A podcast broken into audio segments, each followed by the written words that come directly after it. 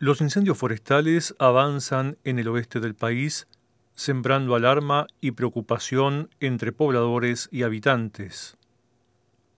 Este fin de semana, el norte de la provincia de Alberta entró en emergencia máxima debido a la voracidad de las llamas, que ya han consumido cerca de 70.000 hectáreas de bosques. Miles de personas fueron evacuadas y volvieron a vivirse las escenas de angustia y dolor que se producen cada año, cuando el fuego amenaza con reducir a cenizas las moradas y todas las pertenencias de los pobladores. Bomberos de distintas provincias colaboran en las tareas de extinción del fuego. Más detalles en el reportaje adjunto.